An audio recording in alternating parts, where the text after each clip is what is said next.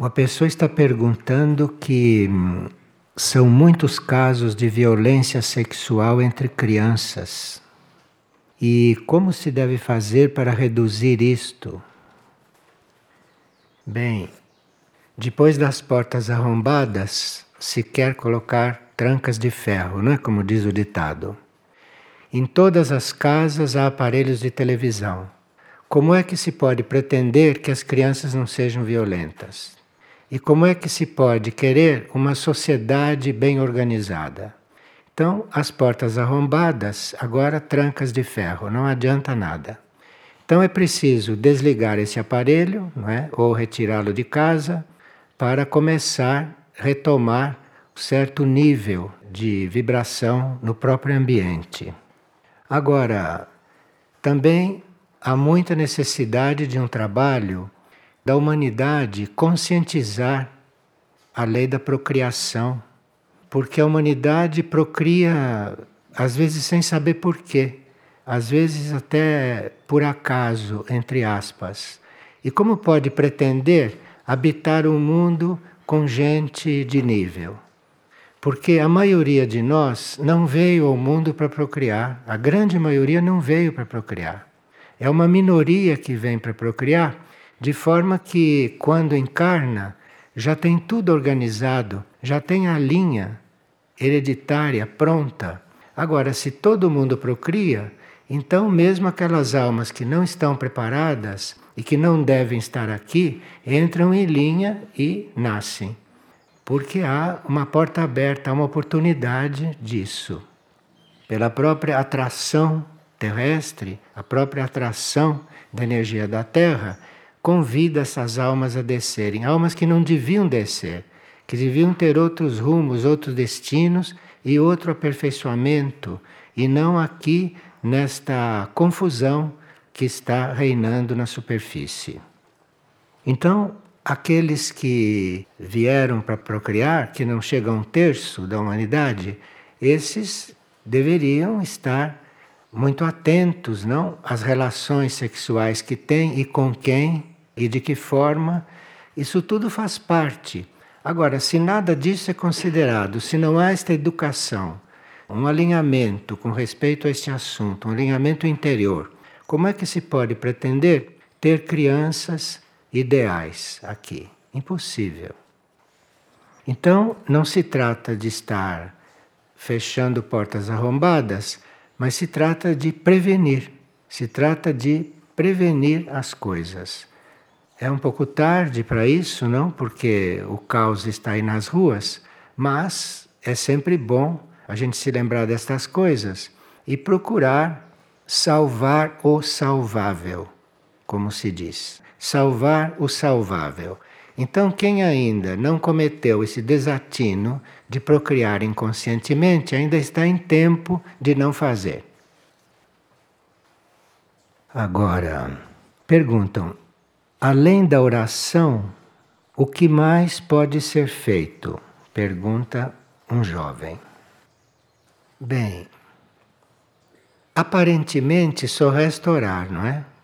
Porque as coisas estão bem claras para todos, a situação planetária está bem clara e não está totalmente clara porque nós não sabemos o que se passa no fundo dos oceanos, cuja situação também é caótica. Não sabemos o que se passa na atmosfera, porque não estamos interessados nisso. Continuamos poluindo como sempre. Então, nós não temos uma correta noção da situação planetária. E o que resta é oração. A oração é uma atividade muito misteriosa que alguns conhecem, e outros não se dão conta da existência dela e, portanto, não têm a experiência do que significa orar. Orar não é repetir frases e nem repetir orações tradicionais, não, porque não se tem uma verdadeira oração interior interna, não se tem um verdadeiro diálogo com Deus. Então a gente recorre às orações formais e que também causam muito efeito positivo. Mas eu acho que todos nós estamos no momento, no ponto de, além das nossas orações formais, além dos nossos mantras e tudo isto, nós começarmos um verdadeiro diálogo, uma verdadeira conversa com os planos superiores. Então aí vamos encontrar também uma forma de orar que nós ainda talvez não conheçamos. E tudo isso é uma ótima experiência, tudo isso é uma experiência muito proveitosa. Então, além da oração, nós podemos entrar em contato, buscar um contato cada vez mais consciente com os planos superiores, ou usar a oração para ir treinando isto. Nós temos no nosso campo prático, no nosso campo da manifestação, nós temos o Centro Aurora, que já começa a ser habitado, já começa a se transformar num lugar, não digo comunidade, mas uma espécie de grupo operativo, não? Que está inclusive propondo uma vida, assim como aqui em Mirnajá existe Figueira que propõe um tipo de vida. Essas duas, não digo experiências, mas essas duas tentativas, não?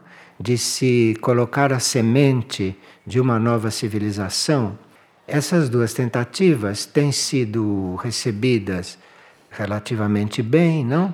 Embora os seres que poderiam renunciar à vida comum e à vida normal e entrar a fazer parte ativa desses trabalhos operativos, porque não é uma teoria como se faz numa partilha ou se lê num livro, mas é uma vida verdadeira, você largar a vida comum e entrar num laboratório, num laboratório para criar a semente ou ajudar a formar a próxima raça, a nova terra, etc. Então, se está fazendo isto além da oração, isto é, se está criando algo operativo, vivencial em Aurora, se está criando aqui em Mirnajá e se está criando também algo um pouquinho diferente que é isto mesmo, mas também na linha do serviço da cura, bem decididamente, que é a Casa Luz da Colina. A Casa Luz da Colina, como nós sabemos, não é um prolongamento de obras na superfície da Terra já existentes de Irmão Pio. Irmão Pio já está desencarnado há tempos, deixou obras nesse sentido na Casa Livre do Sofrimento e agora está manifestando a Casa Luz da Colina. E esta Casa Luz da Colina é uma confluência de várias hierarquias espirituais e está aí como laboratório, como campo de experiência para todos aqueles que hum, se decidirem a abandonar o velho, abandonar o conhecido, o óbvio, aquilo que todo mundo faz, não é? Para se doar como energia, como alma, como mônada, como corpo físico, como atividade para algo novo.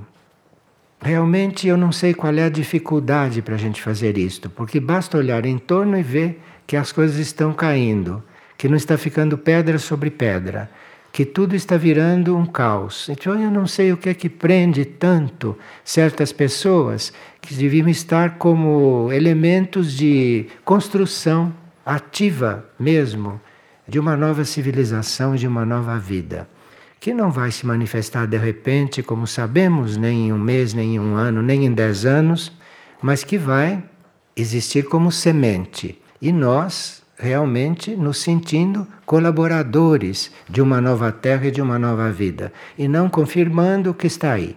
Então, num centro como este, é muito bom a gente estar sempre recordando estas coisas, principalmente quando perguntam, porque é o que se pode fazer além de orar. Agora, quem não puder fazer isto, ou não tiver como destino fazer isto, ou não se decidir a fazer isto, pode orar, que ajuda muito, que é muito efetiva, uma atividade muito efetiva. E para isso nós temos grupos de oração no planeta todo, não como vocês sabem, e esses encontros esses trabalhos não são uma questão de número de pessoas. mas é uma questão de qualidade, qualidade de trabalho, qualidade de intenção e hum, de doação de si próprio. Então, muitas coisas podem acontecer durante um encontro assim, muitas coisas no campo da paz, muitas coisas no campo da harmonia. E nós sabemos, não? Muitos de vocês conhecem isto, sabem que hum, em outros momentos em que o planeta esteve numa situação semelhante a esta, à beira de uma verdadeira catástrofe, não? E que foram os monges de Monte Athos, que naquele momento eram 1200, imagina 1200 pessoas. O que é isto diante de todo um planeta que está destruindo tudo? Pois esses monges, esses 1200, em oração contínua, em oração perpétua, vivendo em grutas, em cavernas lá em Monte Athos, modificaram a situação da Terra. Então, esta referência que nós temos do passado não pode ser aplicada agora. E nós não somos só 1200 hoje. Nós, na rede de oração planetária, somos mais do que isto. Mas, repito, não é uma questão de número, mas de qualidade. E também, outra coisa que estamos usando para a nossa transformação e para esse trabalho planetário é a vivência dos atributos do monastério. Esses atributos estão publicados já há alguns anos e a vivência deles é muito recomendada para esse serviço planetário. Este folheto dos atributos do monastério indicam vários setores da nossa transformação e nós podemos escolher entre os 84 atributos aqueles que vamos vivendo, aqueles que vamos colocando em prática, não é? Prioritariamente, segundo as nossas necessidades e segundo a sintonia que conseguirmos fazer com esses atributos. E aqui uma pessoa faz uma pergunta muito simples, mas que vale a pena que a gente pense sobre isto no campo das atividades. A pessoa pergunta: o que significa limpar vidros aqui? Porque sempre que eu venho, me colocam limpando vidros. Então, sempre que nós estamos numa tarefa de limpeza, limpeza externa, nós podemos ter aquela tarefa como uma atividade simbólica. Simbólica quer dizer, estamos fazendo aquilo em nome de uma outra tarefa que se assemelha àquilo. Então, se eu toda vez que venho aqui sou colocado limpando vidros, é sinal que eu devo limpar em mim alguma coisa. Agora, vidro é um símbolo no plano físico da nossa mente, é um símbolo da nossa visão. Tudo isso está ligado com o vidro, simbolicamente. Então, se você está sempre limpando vidros aqui, simbolicamente, você pode oferecer esse exercício como limpeza da sua mente, como limpeza do seu modo de ver as coisas, como limpeza do seu olhar. Mas não é só oferecer, é ter essa intenção e, à medida que limpa os vidros, vê a sua mente sendo limpa. À medida que limpa o vidro, vê a sua visão se transformar você vendo as coisas de forma positiva. Então você faz a limpeza do vidro e faz o trabalho mais interno, real, de você estar sendo limpa das impurezas simbolizadas nas sujeiras que estão coladas lá nos vidros. Nós teríamos muito mais harmonia na nossa vida se nós considerássemos tudo o que acontece na nossa vida simbólico. Então, se você procura ver o que acontece na sua vida como símbolo de algo que não está explícito, você faz as pazes com a sua existência. Porque no livro da sua vida, nos fatos da sua vida, em tudo o que acontece, você vê um simbolismo. Você percebe que aquilo lhe está dizendo algo, que aquilo lhe está dando um sinal. E aí você tem a vida como uma escola, onde você está aprendendo coisas.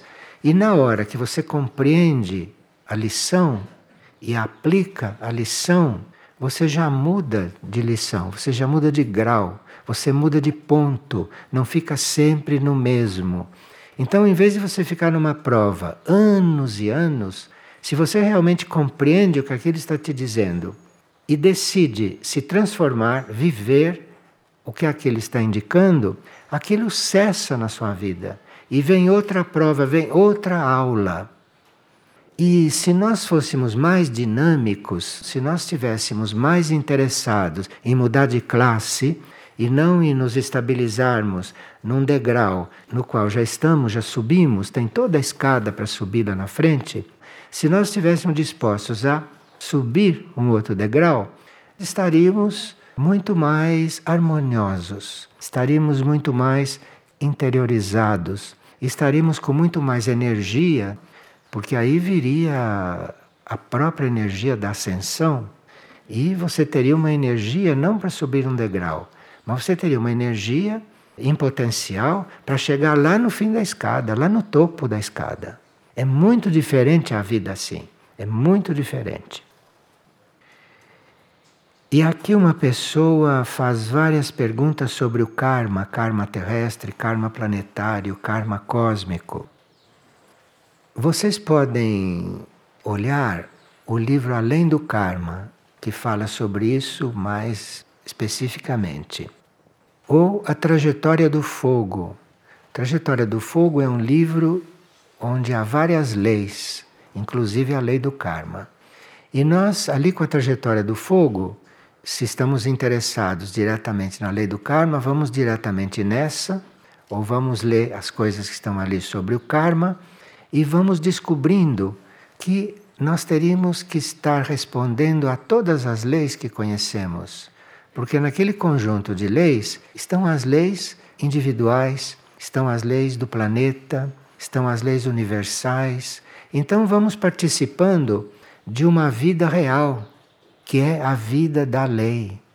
A vida real é a vida da lei. Se você está vivendo uma lei, você está no real. Porque as leis são reais. São as leis que movem tudo. São as leis que criam, junto com entidades, com consciências, com seres que estão além dessas leis que conhecemos e que temos que seguir. Então vamos entrando em uma espécie de irmandade, na irmandade das leis, na irmandade hierárquica, na irmandade do cosmos, do universo, do planeta, dependendo do nível da nossa doação, dependendo do nível da nossa entrega, dependendo da nossa decisão. Vivendo as leis, à medida que a gente as vai notando, conhecendo e sentindo a afinidade com elas, não? Nós vamos nos transformando em colaboradores, em colaboradores da harmonia porque todas as leis vêm para harmonizar. Então, nós somos colaboradores da harmonia e vamos entrando naquela atividade ou naquele serviço de transmutar. Transmutar forças retrógradas, contaminações, transmutar poluição, transmutar a vida humana numa vida superior. Enfim, vamos entrando numa linha de colaboração com o universo porque o universo está sempre evoluindo, não? Através das suas leis, das suas próprias leis, leis grandes, imensas. E nós entramos a fazer parte desta fraternidade, esta fraternidade de energia. Agora, isso parece longo, complicado, mas não é. Se já está consciente que você é uma mônada, que você é uma mônada, você se volte para esse núcleo seu e diga: Estou aqui, estou aqui.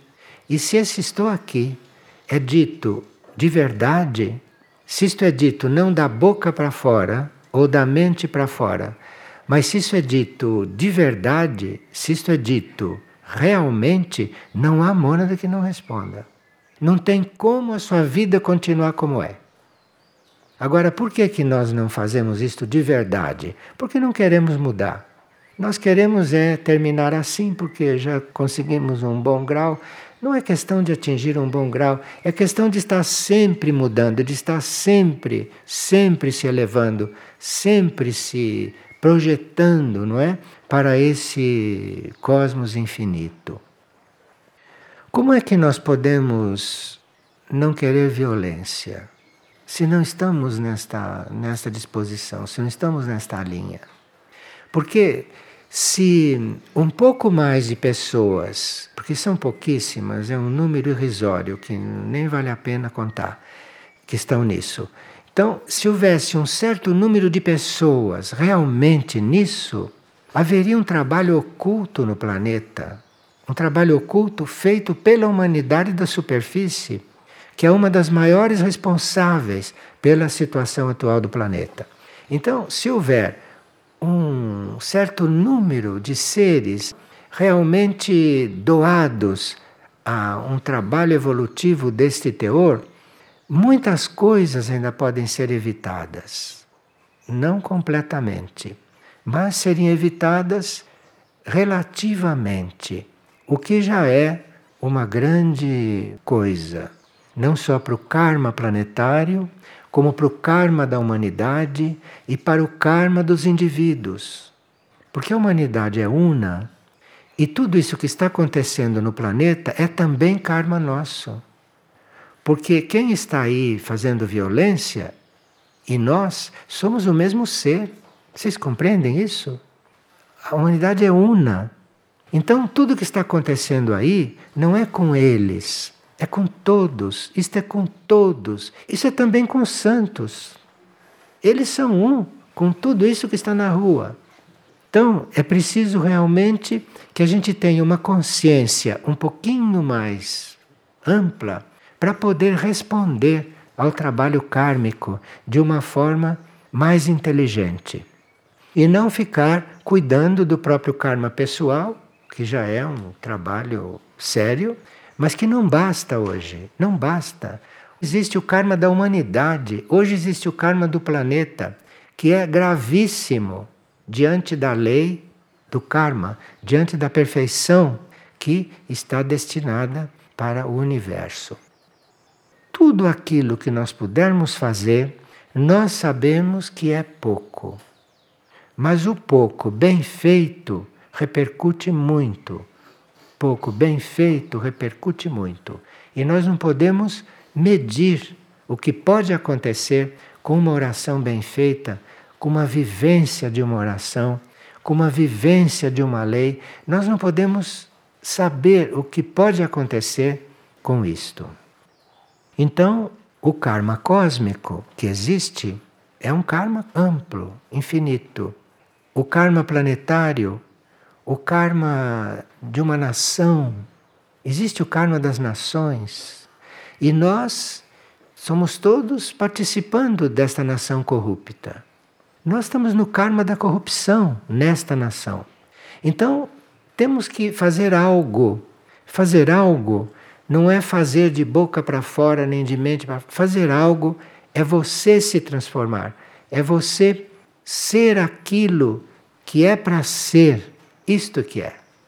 Aí você está colaborando com o karma, não só com o seu, obviamente, mas está colaborando com o karma da nação, com o karma de um grupo, com o karma do planeta. E se essa doação for se ampliando, e se você for tendo tarefas cada vez mais universais, você vai acabar colaborando com o karma cósmico também, numa proporção bastante digna de um ser humano consciente. Uma pessoa está perguntando como se trabalha o primeiro raio, porque ela tem dificuldade em achar o caminho do meio e prefere não exercer o poder. Você procure a energia dos raios em nossa vida, que é um livro preparatório para o trabalho com os raios ou na página 388 do glossário esotérico, que você vai ter a informação que você precisa. O primeiro raio é uma energia de vontade e poder, mas não para nós exercermos o poder sobre os outros, como essa pessoa não quer, não pretende. É o poder de nós trabalharmos a nós mesmos trabalharmos a concentração, trabalharmos a paciência, trabalharmos a impassibilidade. É assim que a gente exerce poder sobre si. Trabalhar o controle das forças involutivas que começam a atacar de forma muito especial, principalmente quem se decide entrar no caminho.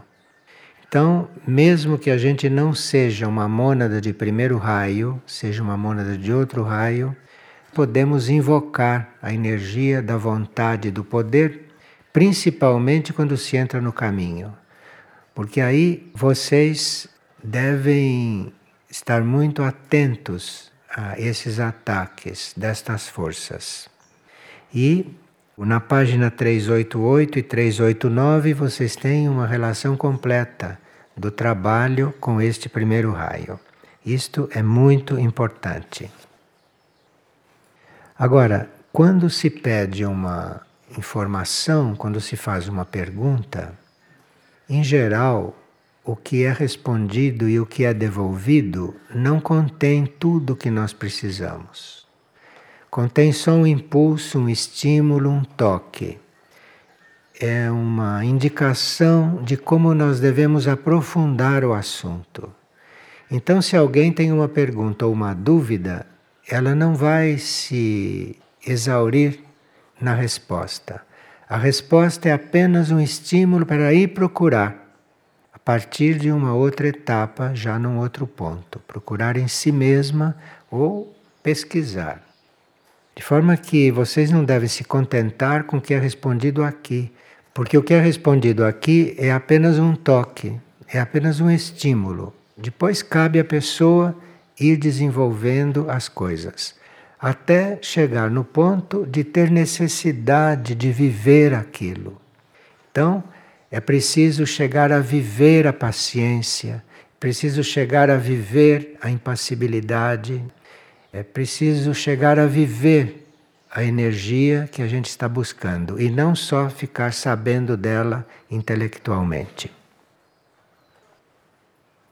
E essa mesma pessoa pergunta: com que novo ser nós nos deparamos? Você vai conhecer você como novo ser se você se dedicar a essa busca, se você se dedicar a isto. Você mesmo vai descobrindo qual é o novo ser que está em você. Você mesmo vai experimentando isto, vai descobrindo. E outra pessoa está perguntando se é ainda atual invocar a chama violeta. Esse trabalho com a energia violeta é um trabalho que Saint Germain ensinou muito.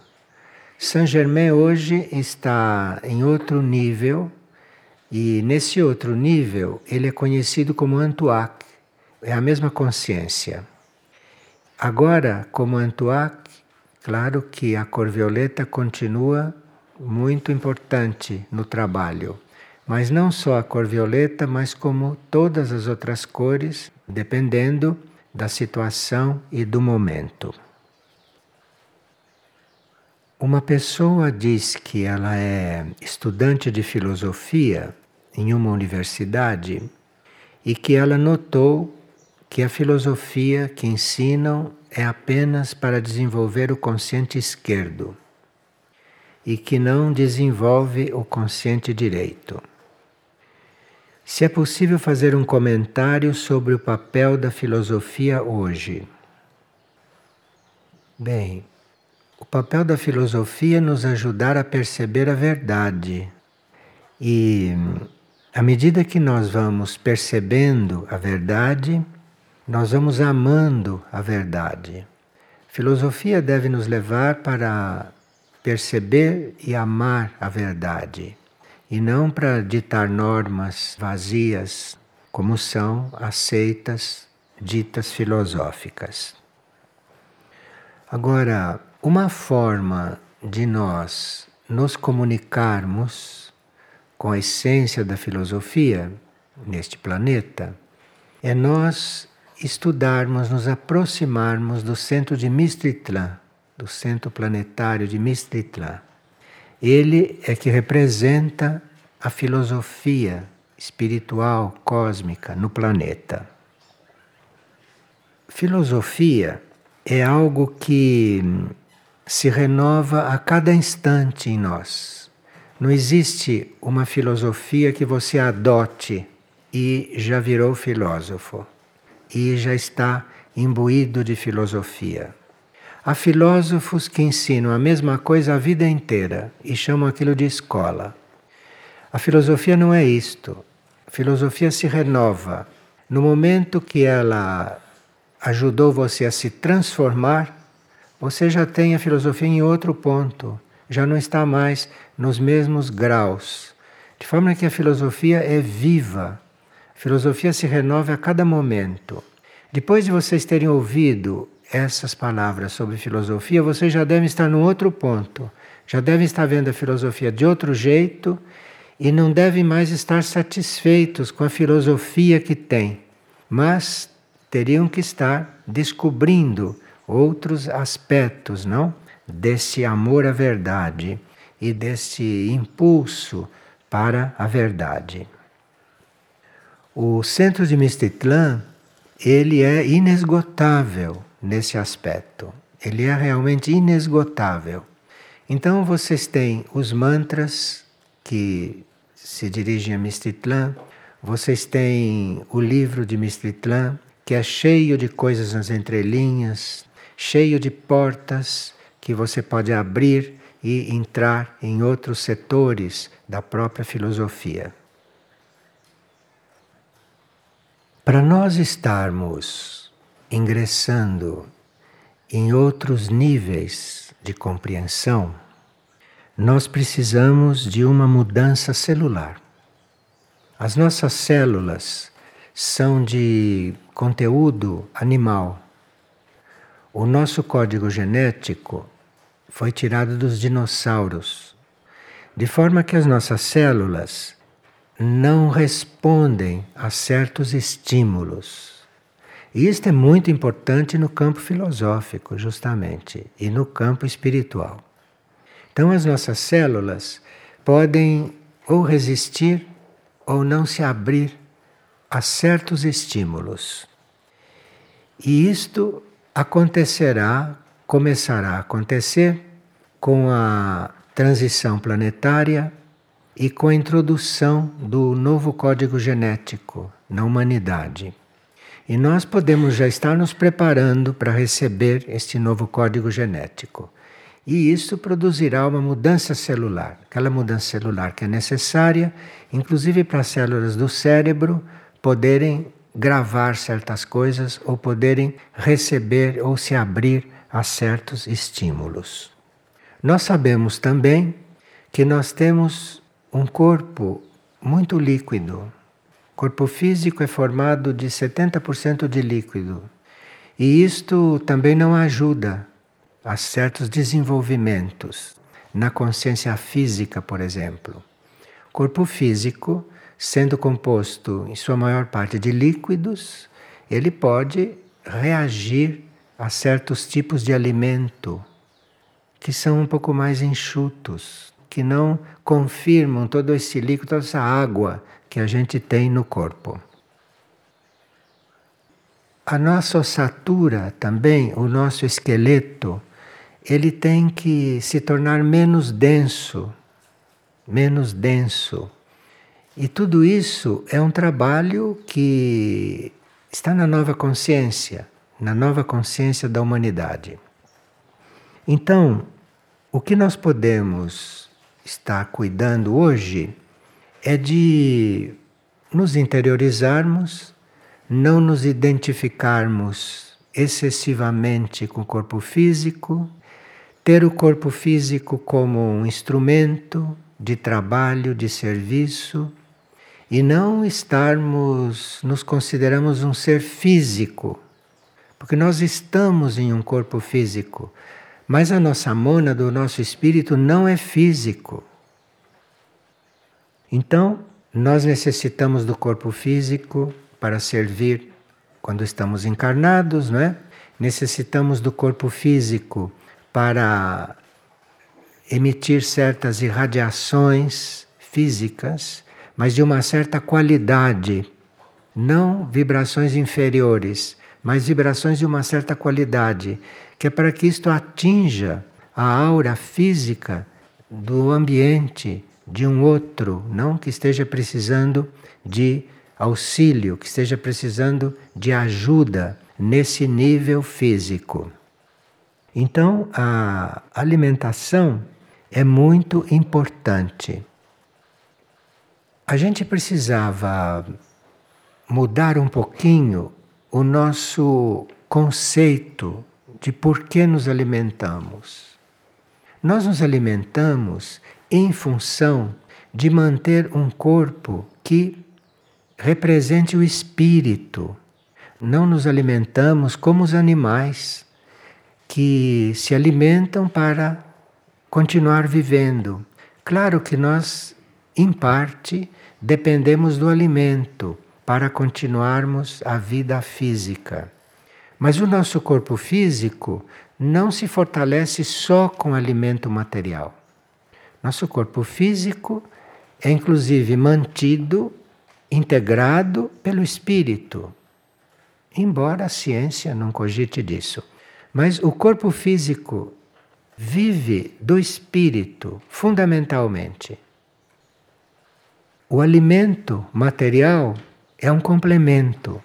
O alimento material varia de teor segundo a necessidade daquele corpo físico. E cada corpo físico tem um grau de necessidade de alimento. Então, isto de nós fazermos regimes e aplicarmos a todo mundo, isto é uma aberração, porque não é todo mundo que precisa do mesmo regime. Então, isto tudo é um trabalho que nós teremos que fazer continuamente, porque as nossas células também se transformam, as nossas células também mudam de necessidade.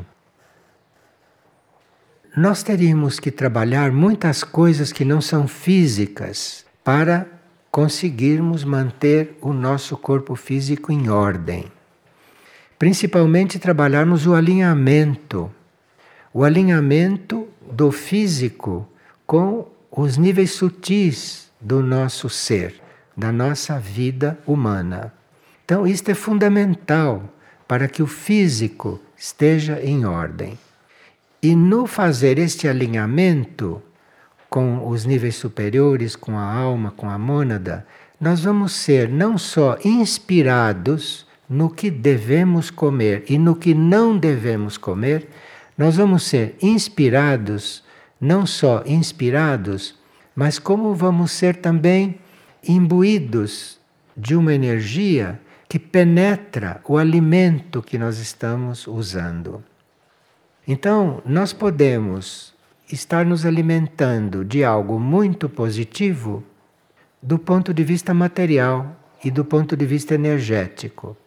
Se aquilo é imbuído da nossa energia superior, dos impulsos da nossa energia superior, aquilo muda de qualidade, aquilo se transforma, aquilo se transmuta. Então, se nós distribuirmos aqui pedaços de pão, embora saia do mesmo pão, não vai ter o mesmo valor para todas as pessoas. Depende de como as pessoas recebem aquele pão depende da gratidão que as pessoas forem receber aquele pão e usá-lo, depende do estado de alinhamento em que ela estiver quando vai comer aquele pão. Então, aquele pão vai ter um valor diferente para cada um de nós. E há alimentos que se prestam mais para essa transformação dentro de nós e há alimentos que se prestam menos. Se vocês forem usar produtos animais, por exemplo, esses produtos se prestam menos para essa transformação, para essa transmutação. Se vocês forem usar produtos vegetais, grãos, frutas, verduras, esses alimentos são mais sensíveis àquele trabalho de transformação que o corpo físico pode fazer. Se o corpo físico estiver conectado com os nossos níveis superiores, estiver ele também recebendo essa transformação. Então, o corpo físico pode transformar muitos alimentos que nós recebemos. E nós temos que estar continuamente trabalhando o nosso corpo físico para que aquilo aconteça. E temos que estar trabalhando no plano dos nossos sentimentos a gratidão por aquilo que estamos recebendo como alimento. Então, se nós, antes de agradecermos pelo alimento que estamos recebendo, se nós estamos preocupados em alimentar o nosso corpo físico, nós estamos um pouco fora de caminho.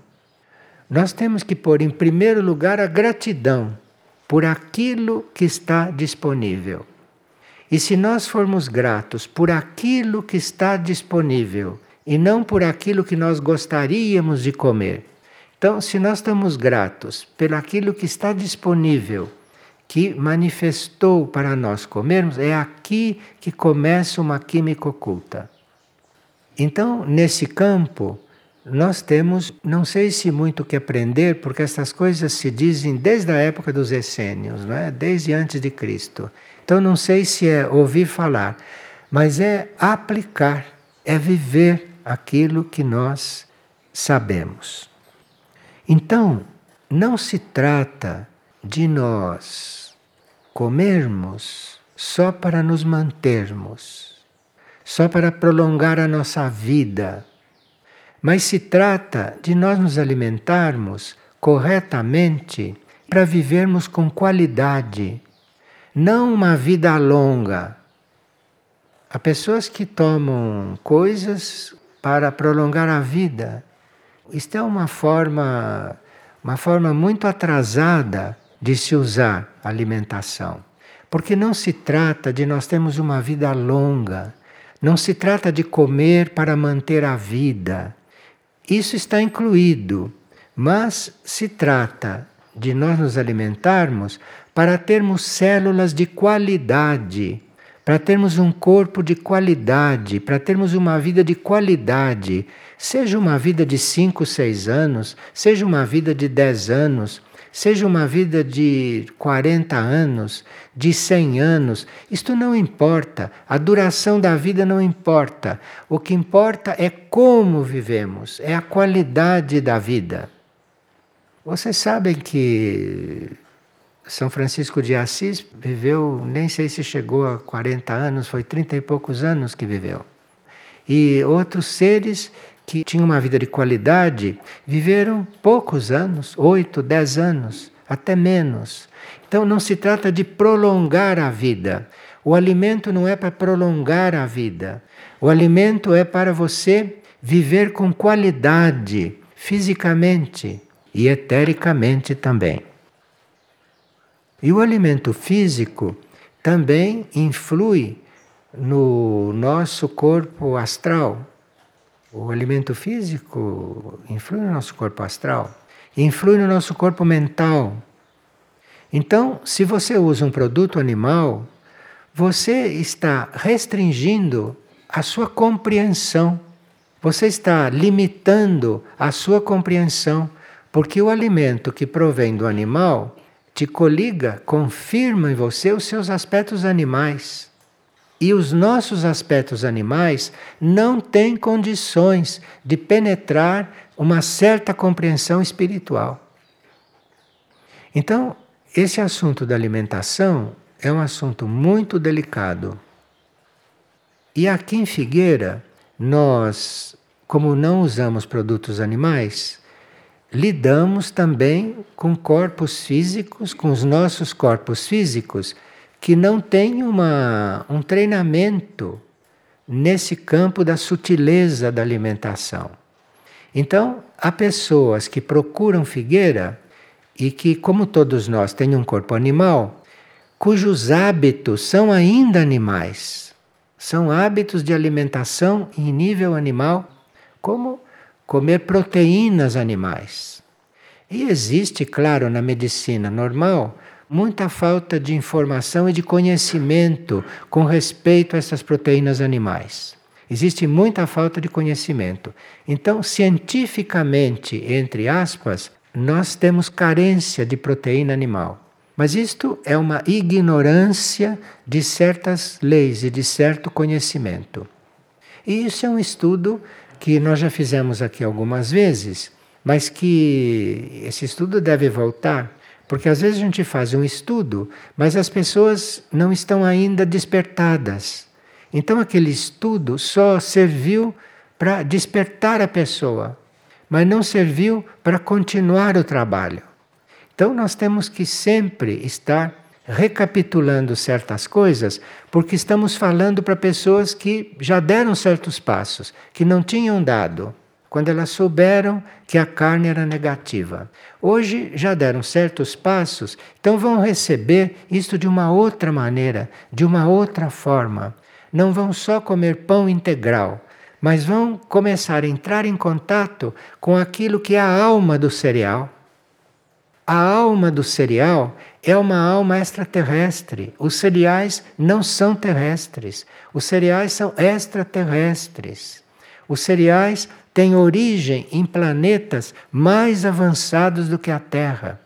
Então, quando você usa um cereal, você pode estar em contato com tudo aquilo então esse cereal tem outro valor do que o pão que você compra na padaria, que foi posto numa máquina, foi triturado e por um meio mecânico.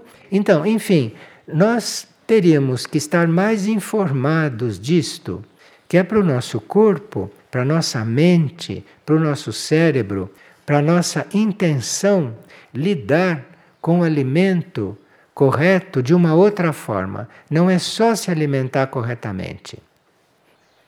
Para dizer que nós podemos nos servir de soja, podemos nos servir dos grãos, não é só nos servirmos daquilo, é precisamos saber por que estamos fazendo aquilo.